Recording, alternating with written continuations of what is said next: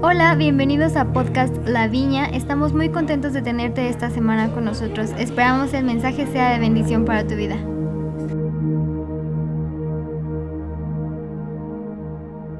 Gusto saludarles, eh, qué, bueno que, están con nosotros el día de hoy.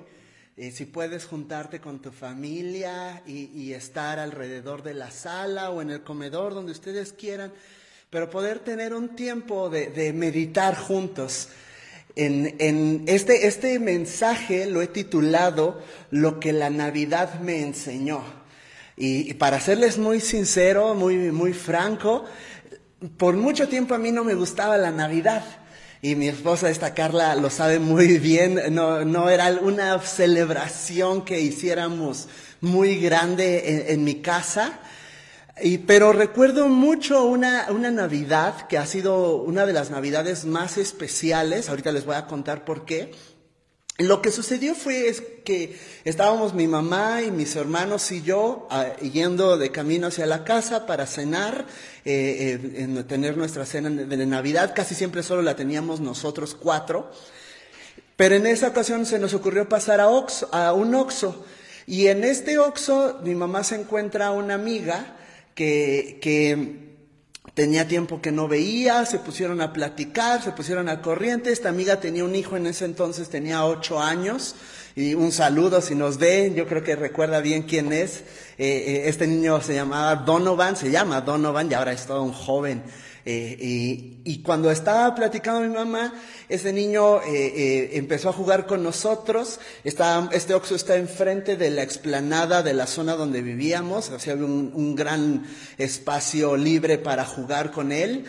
Y nosotros traíamos unos cohetes, unos eh, juegos pirotécnicos, fuegos pirotécnicos, creo que se llaman, algunos les dicen así. Entonces eh, empezamos a jugar con este niño y pasaron las horas mientras las mamás platicaban, nosotros nos divertíamos. Y después, ya, ya que terminaron de platicar, eh, nos despedimos y nos fuimos a la casa. No nos habíamos dado cuenta que habían pasado varias horas de, de estar jugando y divirtiéndonos. Y yo sé que puede sonar muy, muy casual, muy cotidiano, muy, muy común eh, esta anécdota que le estoy contando, pero para mí fue muy especial porque después mi mamá nos contó que esta mujer en ese preciso momento se estaba eh, acababa de divorciarse, su esposo se había ido, los había dejado solos, y de no haber sido por nosotros, por habernos encontrado y pasar este tiempo, habían, hubieran tenido una Navidad muy triste y muy, muy sin sentido. Pero, pero ese momento se convirtió en algo especial y hasta el día de hoy cada vez que los encontramos recordamos esa Navidad y fue muy divertida, alegre, platicar y todo. ¿Y por qué les cuento esto? Porque hoy, hoy quiero hablarles un poquito de, de, lo que la Navidad, todo lo que rodea a esta fecha especial me ha enseñado a mí en lo personal. Y más creo que va a ser, va a ser muy pertinente para estos tiempos que estamos viviendo. Quiero que, que vayamos al libro de Lucas. Vamos a estar en el capítulo 2, desde el versículo 1 al 20, aunque nos vamos a ir saltando algunos versículos. Y lo que vamos a hacer es ver todo lo que estaba sucediendo alrededor del nacimiento de Jesús. Y la historia empieza así. En el versículo 1, vamos a leer del 1 al 5 primero, dice así. En esos días, Augusto el emperador de Roma decretó que se hiciera un censo en todo el imperio romano este fue el primer censo que se hizo cuando Sirenio era gobernador de Siria.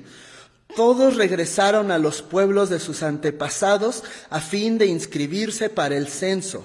Como José era descendiente del rey David, tuvo que ir a Belén de Judea, al antiguo hogar de David. Viajó hacia allí desde la aldea de Nazaret de Galilea, llevó consigo a María, su prometida, quien estaba embarazada.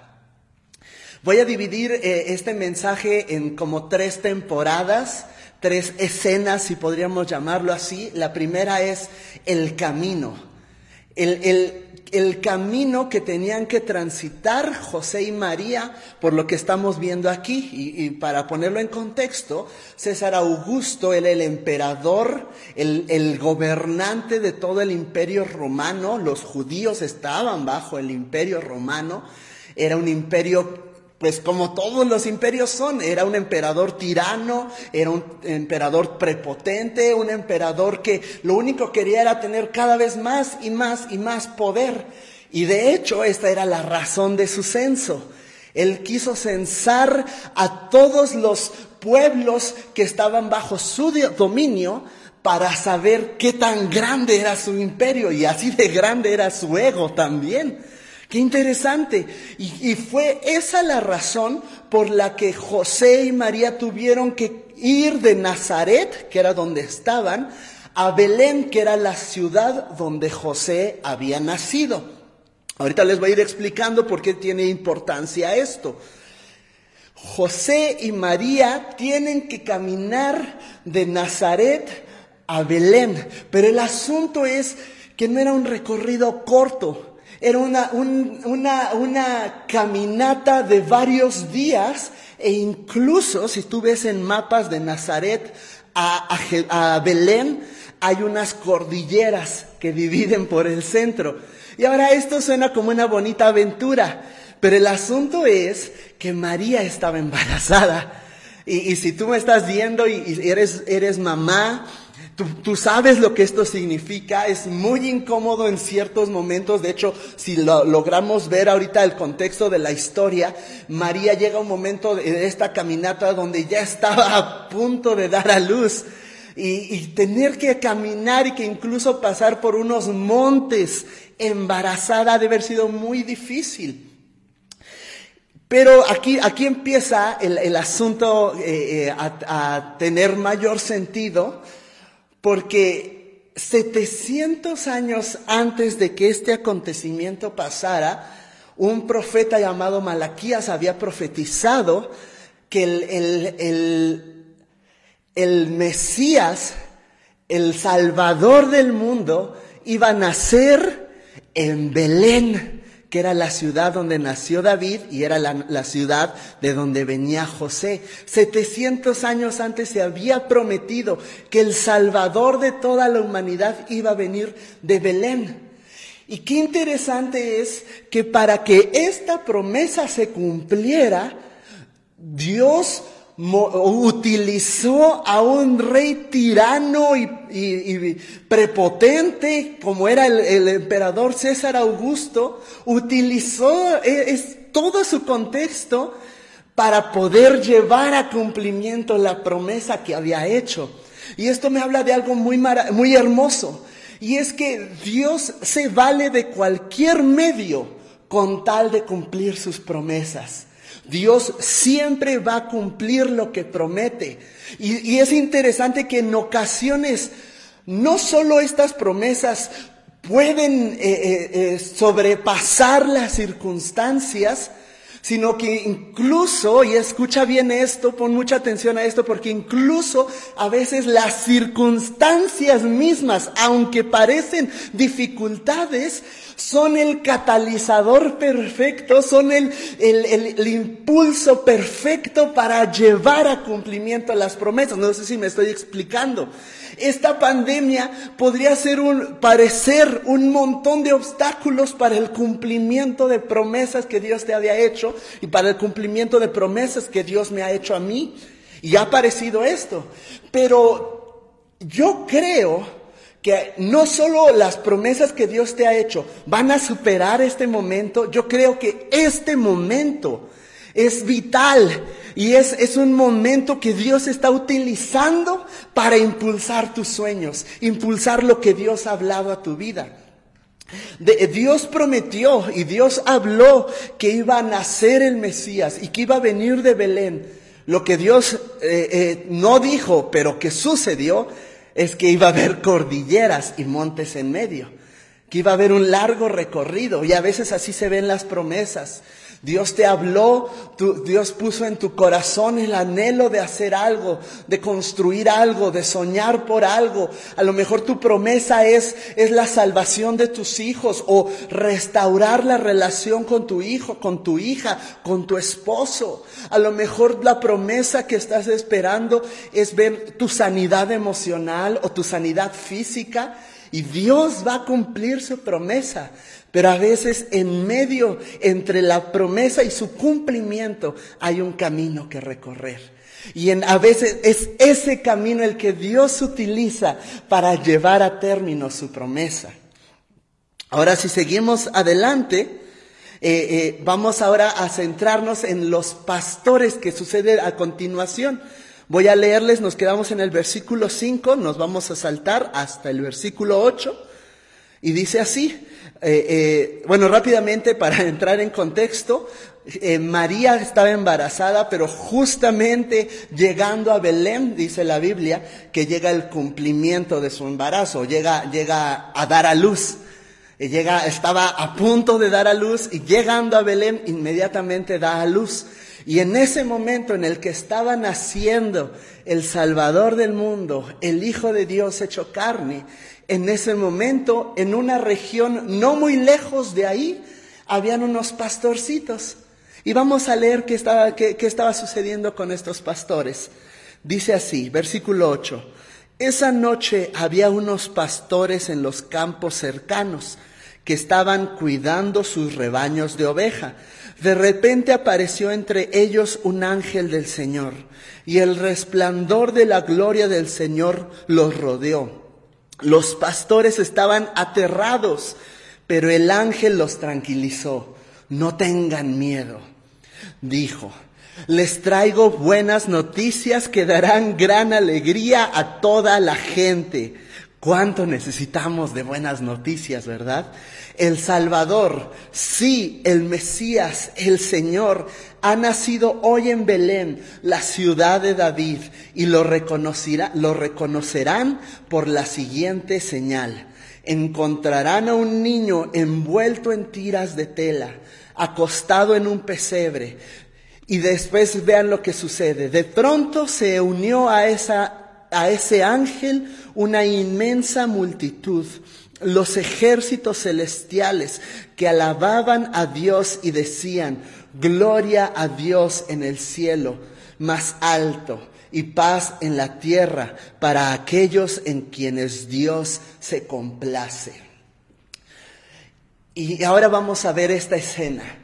Y lo que quiero resaltar de esta escena es que a Dios le complace, le encanta mostrarse en medio de lo cotidiano.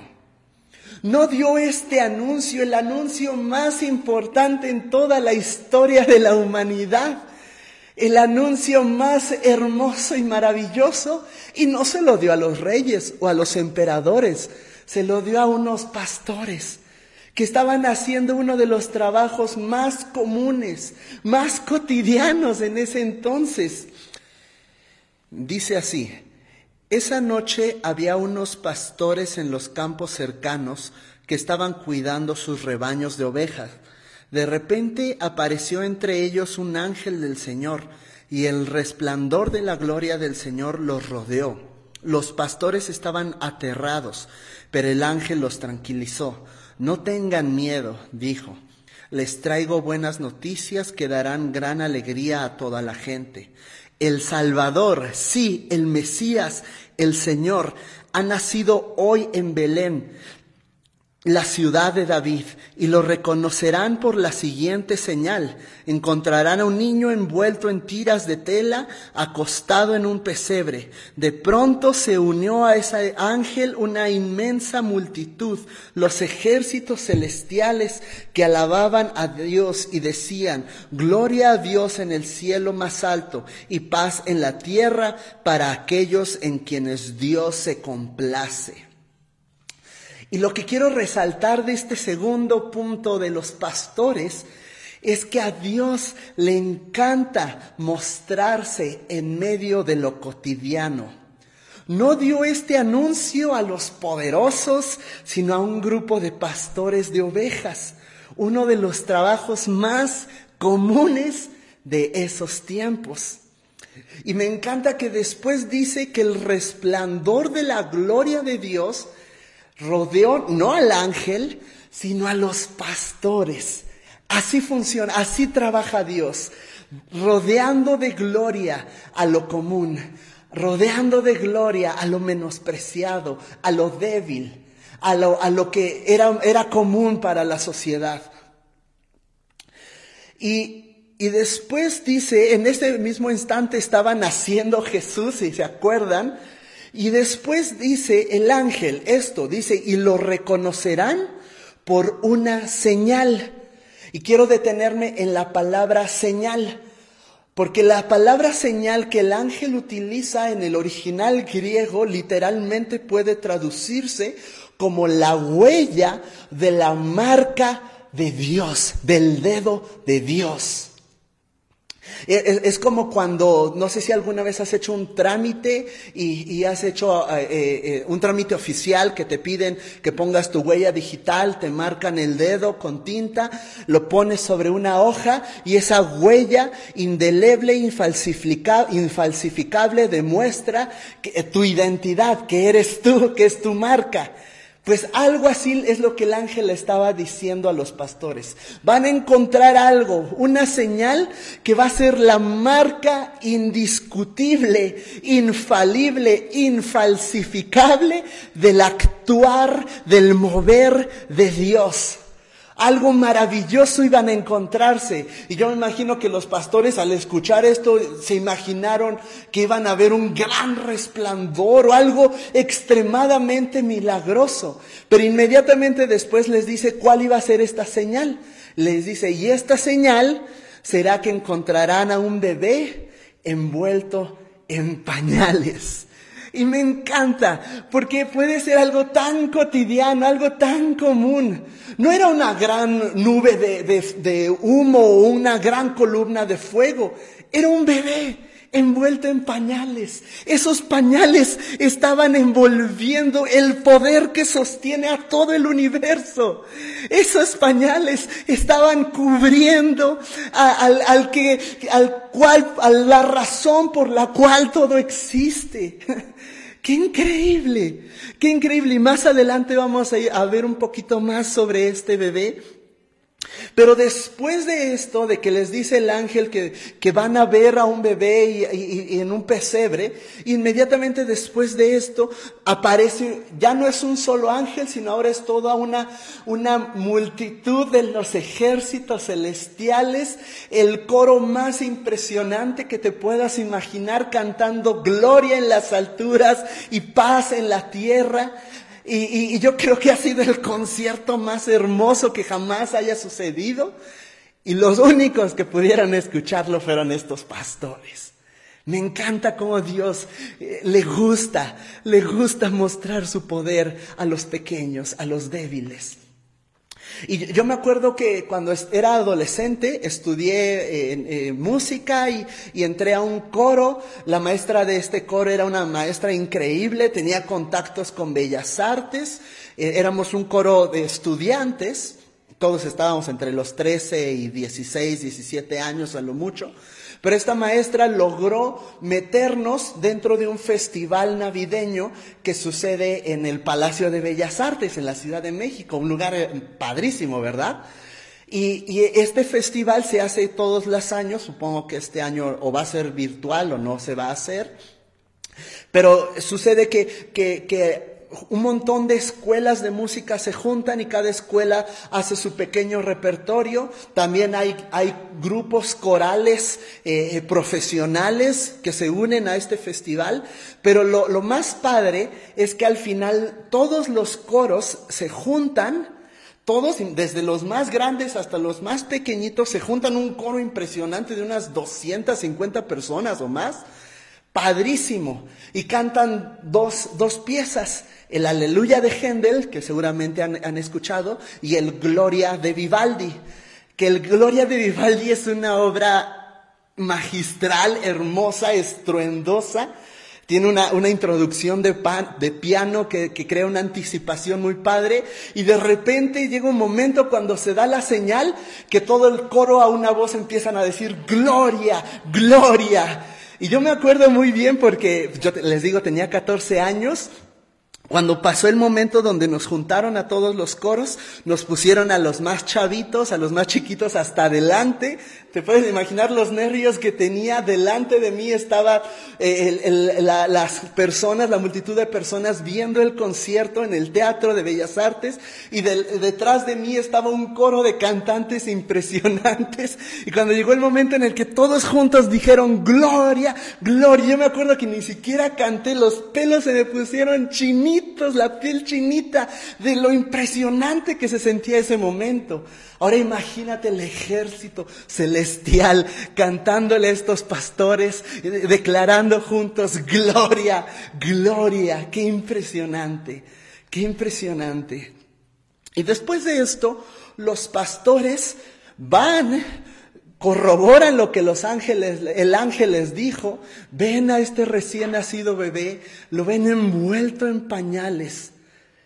Pero este bebé, lo que este bebé estaba representando, Isaías 6, y es la, la, la tercera cosa que quiero analizar, ¿quién era este bebé? ¿Quién es este bebé? Es increíble, todos han, en alguna ocasión han puesto un nacimiento en su casa, todos hemos hablado del, del bebé, del nacimiento de, de Jesús, pero ¿qué es lo que simbolizaba? Y con esto quiero terminar. En Isaías 9, que es interesante, pero esto también se escribió unos 500 años antes del nacimiento de Jesús, de hecho, quiero decirte, así como a manera de paréntesis, que su nacimiento cumplió un montón de promesas que se habían hecho, de profecías que se habían hecho siglos antes.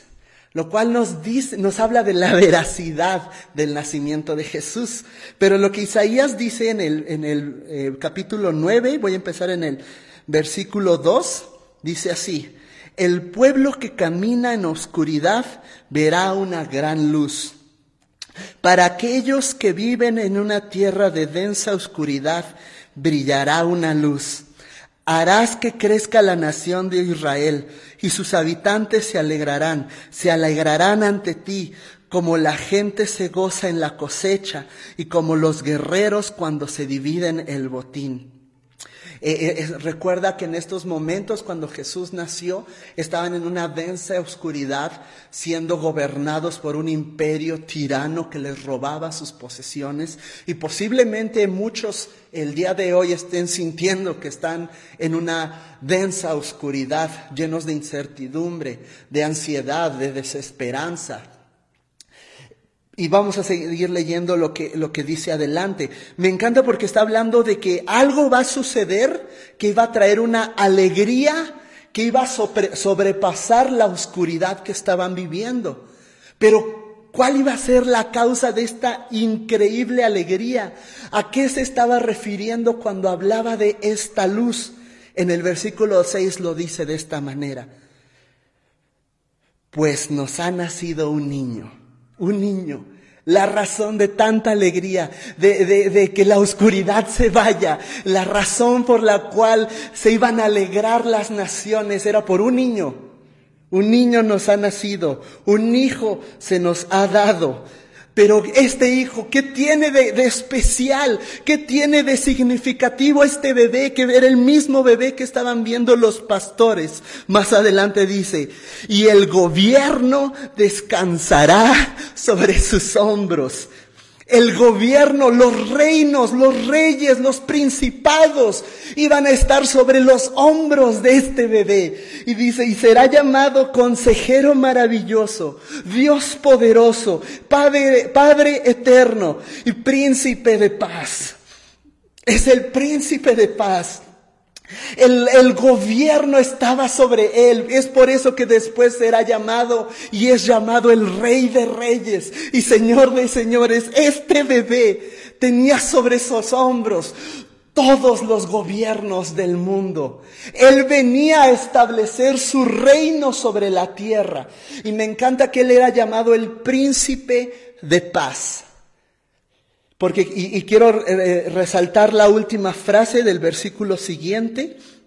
Dice así, su gobierno y la paz nunca tendrán fin.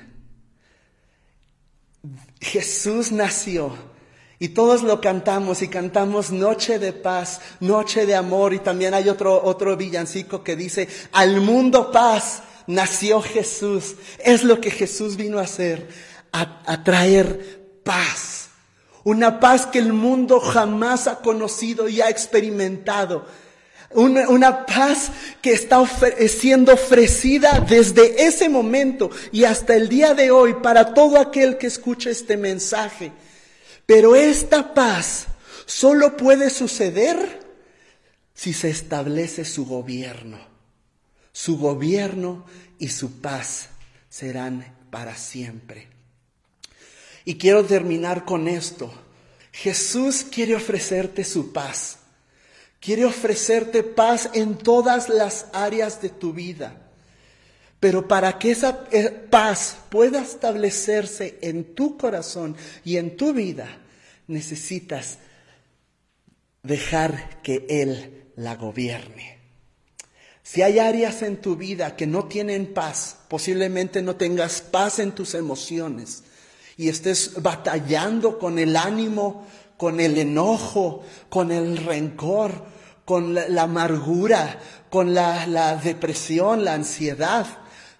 Si no hay paz en esas áreas, posiblemente lo que necesites hacer es rendir esas áreas, tus emociones, al gobierno de Jesús si no hay paz en tus pensamientos, si tus pensamientos te están jugando algo eh, y te están, estás batallando con cosas que te bombardean la mente, posiblemente lo que necesitas hacer es tomar estos pensamientos y ponerlos cautivos al gobierno, a la obediencia de Jesús. Si tus finanzas, no tienes paz en tus finanzas o no tienes paz en tus relaciones, Quizá no haya en, tu casa lo que menos eh, eh, parece es, es, una zona de paz, parece más una zona de guerra. Quizá en tu matrimonio más que paz hay conflicto constante. Si quieres que haya paz en todas las áreas de tu vida, lo que tienes que hacer es dejar que su gobierno y su señorío se establezca sobre tu vida. Esto es lo que me enseñó la Navidad. Número uno, que Dios siempre cumple lo que promete. Él, habló y dijo que en Belén nacería el, el, Salvador y se encargó de utilizar todo lo que estaba sucediendo en su entorno para que esa promesa se cumpliera. Yo creo que Dios va a cumplir su promesa a tu vida y utilizará, orquestará todo lo que está sucediendo, incluso esta pandemia global, para el cumplimiento de sus promesas. Número dos, lo que esta Navidad me enseña es que a Dios le encanta mostrar su gloria en lo cotidiano. Que, no, no, es más sagrado el templo en el que nos reuníamos, el edificio en el que nos reuníamos, no es más sagrado que la sala de tu casa donde te estás reuniendo el día de hoy, siempre y cuando ahí se establezca Él. Y la tercera cosa que me enseña la Navidad es que este bebé que nació y que después creció y se hizo el Salvador eh, eh, del mundo muriendo en una cruz y resucitando en gloria, él vino a traer una paz, una paz que, que, sobrepasa todas las circunstancias que estamos viviendo. Pero si quieres experimentar esta paz, el día de hoy quiero invitarte a que rindas tu vida tus finanzas, tus emociones, tus pensamientos, tus relaciones a su señorío. Así que quiero invitarte, si me estás escuchando en este momento, a que cierres tus ojos conmigo. Y, y si tú nunca has hecho esta oración, quiero invitarte a que repitas después de mí, ahí donde estás. Señor Jesús, el día de hoy quiero reconocer que la Navidad no se trata de regalos, no se trata de Santa Claus, no se trata de, celebración, fiestas, aunque todas esas cosas son buenas y son agradables. La Navidad se trata de ti. del el Salvador del mundo, de la gloria misma de Dios hecha carne y habitando entre nosotros. Que la Navidad se trata de, de ti, Dios, rodeando de gloria a los que se sentían más menospreciados, más débiles, más abandonados y diciéndoles estoy cerca. Y que la Navidad se trata de tu paz estableciéndose en cada corazón, en cada vida. Que al mundo paz porque nació Jesús. Pero para que esa paz pueda ser experimentada, tengo que rendirte mi vida a ti. Y quiero que repitas después de mí, Señor Jesús, rindo mis emociones, rindo mis decisiones, rindo mi corazón, rindo mis pensamientos, rindo mis relaciones, rindo cada área de mi vida a tu gobierno. Y quiero, Señor, en este momento experimentar tu paz. Gracias por venir a nacer a este mundo. En tu nombre, Jesús. Amén. Amén. Amada familia, disfruta con tus seres queridos, disfruta de esta paz, disfruta de la alegría de saber que Jesús, el Salvador de la humanidad, ha venido. Les amamos y nos vemos la próxima. Hasta pronto.